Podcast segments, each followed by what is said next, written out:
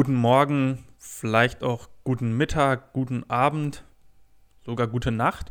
Das kommt ja ganz drauf an, wann und wo ihr gerade den Podcast hört. Das Schöne am Podcast, er ist irgendwie immer da, ihr könnt ihn immer hören. Herzlich willkommen bei Station 64. Mein Name ist Raphael Warnke.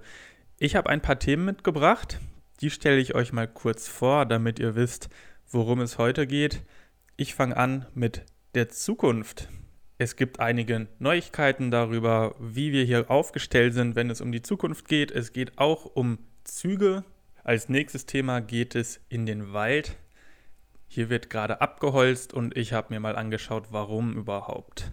Im Gespräch habe ich mich mit Ulrike Winter unterhalten, einer Kollegin vom Echo, zu der Aktion Echo hilft, die aktuell auch auf dem Weihnachtsmarkt stattfindet.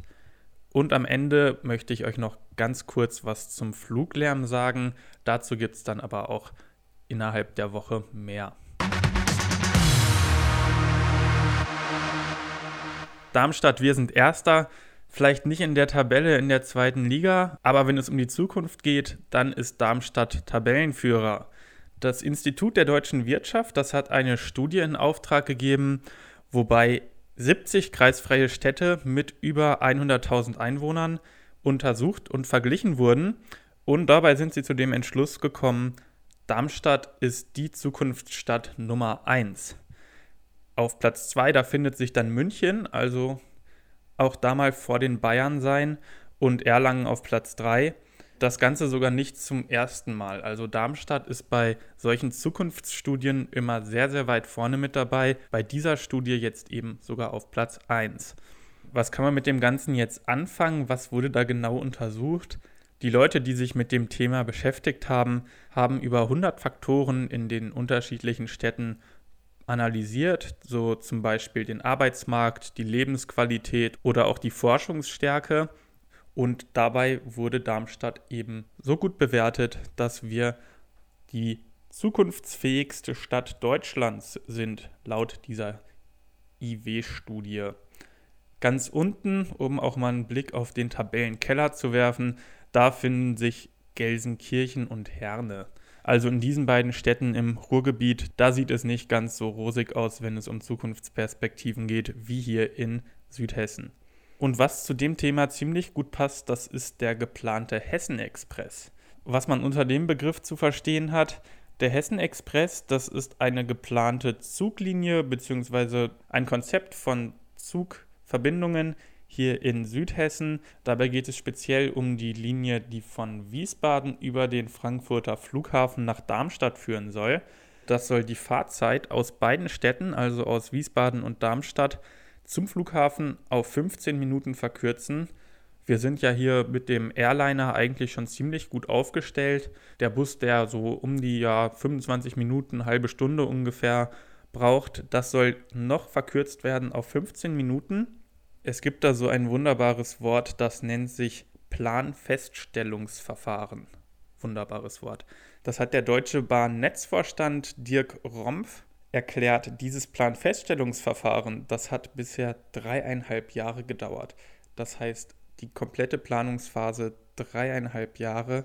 Und jetzt wurden eben die Ergebnisse vorgestellt. Herr Rompf hat so schön gesagt, dass das Planen wohl länger gedauert hat, als die Bauphase überhaupt sein wird. Also schön ein paar bürokratische Hürden übersprungen und das hat dann ziemlich viel gebremst, aber so haben wir das ja ziemlich häufig hier in Deutschland. Der hessische Verkehrsminister Tarek Al-Wazir, der ist der Meinung, dass dieser Eisenbahnknoten hier bei uns in Südhessen, eben Frankfurt, Darmstadt, Wiesbaden, dass der einfach ein Engpass für nicht nur für den regionalen Schienenverkehr ist, sondern auch für ganz Deutschland. Das heißt, für die Zukunft, ja, da sind wir wieder bei der Zukunft, für diese zukünftig geplanten Änderungen an dem Schienenverkehr hier in der Region, das soll tatsächlich dazu führen, dass auch deutschlandweit die Züge einfach nicht mehr so sehr voneinander abhängig sind. Das heißt, dass zum Beispiel Strecken, auf denen sich entgegenkommende Züge gegenseitig behindern, dass dort zwei verschiedene Schienen dann aneinander vorbeiführen, dass man nicht diese tolle Ansage vom Bahnpersonal hören muss, wir warten gerade auf ein entgegenkommendes Fahrzeug, wir bitten die Verzögerung zu entschuldigen. Nein, damit soll bald Schluss sein. Bald ist dabei allerdings dann doch noch in die Zukunft gedacht. Das Ganze fängt jetzt erst an und wird dann mehrere Jahre dauern. Es soll so Mitte 2020 fertiggestellt sein. Insgesamt werden deutschlandweit 12 Milliarden Euro bis 2030 für die Infrastruktur des Schienenverkehrs ausgegeben. Aktuell gibt es mehrere Großprojekte auch hier in der Region, wo das Geld für benutzt wird. Eins davon ist eben der geplante Hessen Express. So, dann einmal ab in den Wald und zwar nach Kranichstein und Bessungen. Da im Kranichsteiner und Bessunger Forst, da wird im Moment ordentlich was weggefällt und zwar hauptsächlich Buchen, Eichen und Kiefern. Das Ganze betrifft Bäume, die so einen Stammdurchmesser bis zu 65 cm haben, also auch schon ordentlich große Bäume dabei, die da umgeholzt werden. Insgesamt sollen etwa 5000 Festmeter, also 5000 Meter aneinandergereihter Bäume abgeholzt werden. Das sind dann etwa 640 Bäume, die jetzt innerhalb von einer Woche gefällt werden sollen. Wofür wird das ganze Holz benötigt? Also 15 Prozent der Eichen, die gefällt werden, die werden zu Parkettholz verarbeitet. Die Kiefern werden zu einem großen Teil zu Europaletten verarbeitet und der große Rest, der wird einfach verbrannt, also Brennholz. Es gibt die Erfahrung, dass die meisten Bürger das alles erstmal sehr kritisch sehen. Im Hinterkopf hat man natürlich erst nochmal, Abholzen ist eher was Schlechtes, Klimawandel, Waldsterben und so weiter. Deswegen hat der Revierförster Laurenz Priest das Ganze erklärt, warum wird hier überhaupt gefällt, dass das Ganze jetzt doch nicht so ohne Grund geschieht, das habe ich mir mal angeschaut, was er da gesagt hat. Und zwar ist der Bestand der Bäume im Bessunger und Kranichsteiner Forst so um die 75 Jahre alt, also tatsächlich schon Bäume, die dort wirklich lange stehen. Die Eiche, so sagt Laurenz Pries, ist ein Baum, der sehr viel Licht braucht. Und die Buche, die neben der Eiche wächst, die ist praktischerweise ein Baum, der wenig Licht braucht, beziehungsweise der auch im Schatten sehr gut wächst. Allerdings, jetzt nach 75 Jahren, sind auch die Buchen schon ziemlich hoch geworden und nehmen mittlerweile den Eichen das Licht weg. Das heißt, die sind da in so einer Konkurrenzsituation, wo der Baum, der eigentlich gar nicht so viel Licht braucht, dem Baum, der sehr viel Licht braucht, das Licht wegnimmt. Und deswegen, so die Erklärung des Revierförsters, müssen eben die Buchen ein bisschen Platz machen für die Eichen, was in dem Fall bedeutet, auch die Buchen müssen abgeholzt werden, damit der Wald nicht irgendwann nur noch aus Buchen besteht.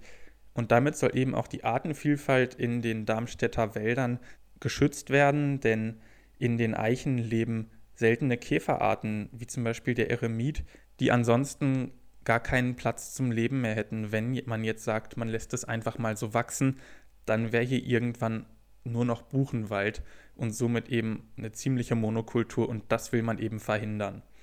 Falls ihr jetzt als Spaziergänger demnächst mal durch den Bessunger oder den Kranichsteiner Forst lauft und aus welchen Gründen auch immer zu nahe an die Fellarbeiten herankommt, dann macht euch bemerkbar. Es wurde wirklich gewarnt. Zwar ist das Ganze abgesperrt und es wird auch darauf hingewiesen, dass dort Fellarbeiten sind, aber im Wald kann man sich ja mal verlaufen oder etwas übersehen. Man läuft vielleicht so ein bisschen durchs Gestrüpp und kommt zu nah an die Fellarbeiten dann einfach einmal laut schreien, dass man auch gesehen wird von den Arbeitern, weil die Maschinen, die sind doch schon sehr mächtig und können auch dann gefährlich für den Menschen werden. Dann kommen wir zur Aktion Echo hilft. Die Redaktion und vor allem auch die Leser vom Echo unterstützen soziale Projekte im, in der südhessischen Region. Besonders jetzt zur Weihnachtszeit, das Fest der Liebe, da sollte man ja besonders an seine Mitmenschen denken. Deswegen gibt es auf dem Weihnachtsmarkt eine Aktion, bei der der Chefredakteur des Darmstädter Echos Glühwein ausschenkt zusammen mit prominenten Darmstädtern und der Erlös, der kommt dann einem guten Zweck zugute. Ich habe mich mit meiner Kollegin Ulrike Winter getroffen, die Echo Hilft koordiniert. Hallo Ulrike, es geht um Echo Hilft. Das ähm, klingt schon mal gut, Hilfe ist immer gut vom Echo. Seit wann gibt es das Ganze denn? Echo hilft, was aber Hilfe von vor allen Dingen unseren Lesern und unseren Sponsoren ist, gibt es seit 2005 und seitdem werden jedes Jahr Projekte in Südhessen gefördert. Okay, und ähm, was ist da die Aufgabe der Redaktion? Ja, wir gucken uns zum einen an, welche Projekte besonders unterstützenswert sind. Dann äh, berichten wir natürlich darüber, stellen die Projekte vor, stellen die Arbeit vor und kriegen da auch Rückmeldungen von den Einrichtungen, dass es denen sehr, sehr hilft, da so eine verstärkte Plattform zu bekommen durch Echo hilft. Und zum anderen organisieren wir Aktionen. Wir haben Konzerte mit der Deutschen Philharmonie Merck, mit dem Symphonischen Blasorchester Wixhausen. Wir machen jetzt aber dieses Jahr auch verstärkt äh, Sachen wie zum Beispiel Kuchenverkauf auf dem Wochenmarkt von Groß-Gerau. Wir schenken Glühwein auf dem Weihnachtsmarkt aus in Darmstadt. Wir machen Lesungen zugunsten von Echo Hilft. Und das wird alles hier in der Redaktion koordiniert. Also ein breites Programm.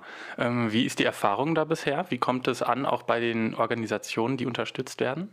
Bei denen kommt es sehr gut an. Also wie gesagt, die sind halt natürlich glücklich über das Geld, was dadurch äh, reinkommt. Äh, wir haben ja da auch sehr staatliche Summen, die zu, äh, zustande kommen.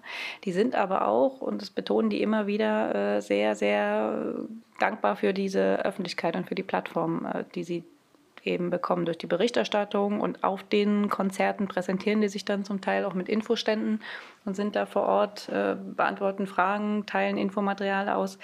Das hilft denen natürlich sehr stark weiter. Und was sind da so klassische Beispiele, was bisher schon unterstützt wurde? Also wir hatten ganz am Anfang über Echo hilft der Schlaganfallstation vom Klinikum Darmstadt geholfen, einen Kernspinnentomographen anzuschaffen. Das war eines der größeren Projekte. Der Kinderschutzbund hier in Darmstadt hat ein Haus für Kinder an der Holzhofallee realisiert mit Hilfe von Echo hilft Spenden. Und Jetzt in jüngster Zeit haben wir zum Beispiel auch der Kinderschutzbund in Groß-Gerau dann hat ein Trauercafé eingerichtet. Das wird jetzt äh, in den nächsten Wochen auch eingeweiht. Da können Jugendliche hingehen, die Angehörige verloren haben äh, und da sich Hilfe holen, mit ihrer Trauer umzugehen.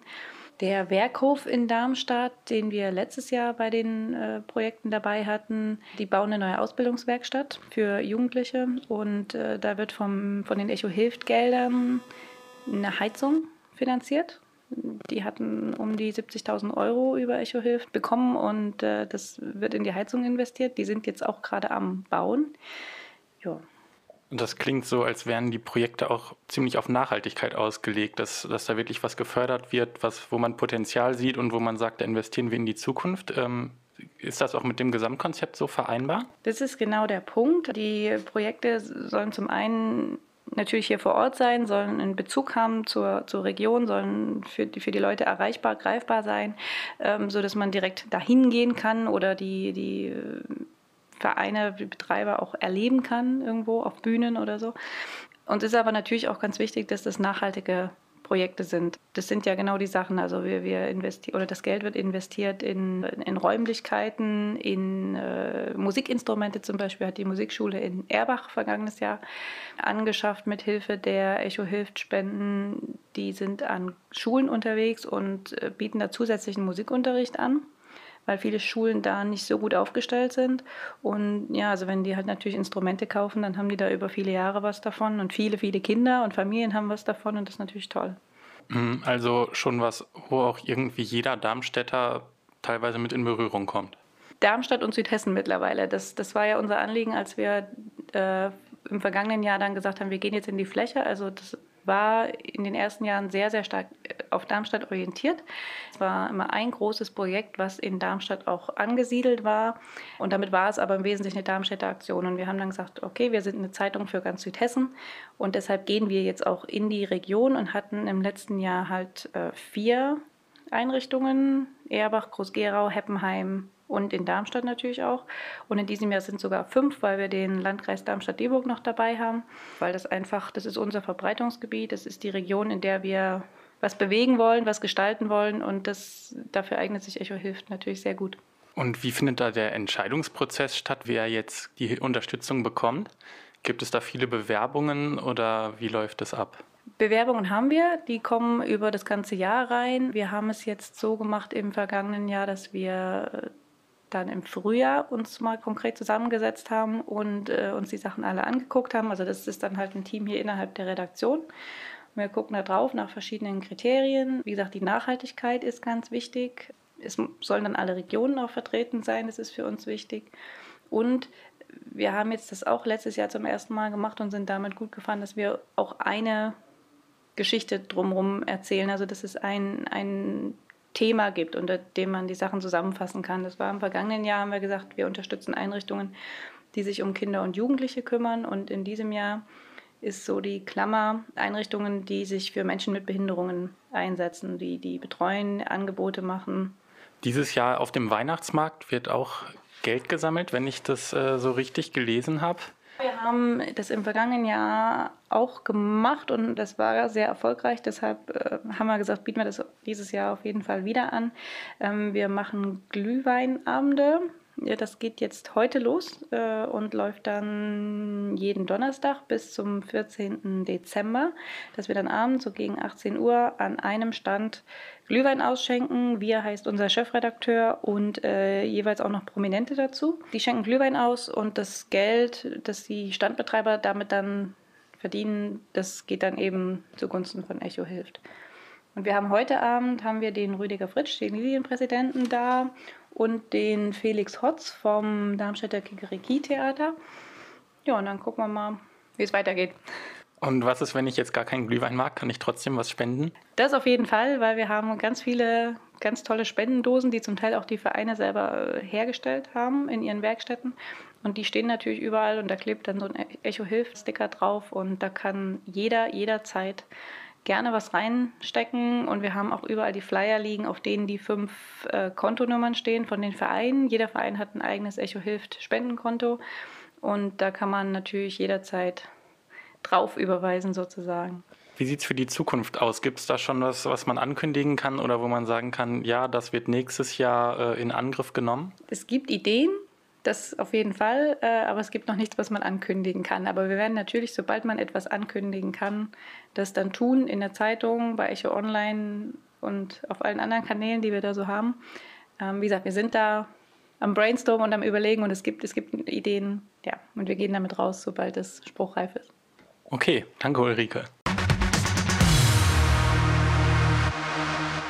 Dann noch einmal etwas Kritisches, und zwar Fluglärm. Fluglärm ist hier in Darmstadt ja Dauerthema und es gibt jetzt eine Debatte um die Verlegung der Abflugroute Amtix. Und zwar ist die Stadt und in dem Fall der Oberbürgermeister Patsch und die Umweltdezernentin Akdenis, die sind für eine Verlegung der Route nach Norden. Was bedeuten würde, dass ähm, Wixhausen, Erzhausen und auch Messel deutlich mehr vom Fluglärm betroffen sind, als es bisher der Fall ist und da regt sich natürlich Widerstand. Das Ganze ist ein sehr komplexes Thema. Deswegen habe ich mir überlegt, ich werde mir für nächste Woche einen Experten suchen, der da sehr fit ist in dem Thema und der dann einfach mal erklären kann, was hat es mit der Flugroute auf sich, warum soll die jetzt verschoben werden, gibt es da keine bessere Lösung und das ist dann eben schon mal für nächste Woche geplant. Vielen Dank fürs Zuhören. Abonniert Station 64 bei iTunes, bei allen anderen Android-Podcast-Apps. Abonniert Station 64 bei Soundcloud. Schaut mal bei Twitter vorbei, bei Facebook, beim Echo natürlich auch. Mein Name ist Raphael Warnke. Ich wünsche euch eine schöne Woche und bis nächsten Freitag.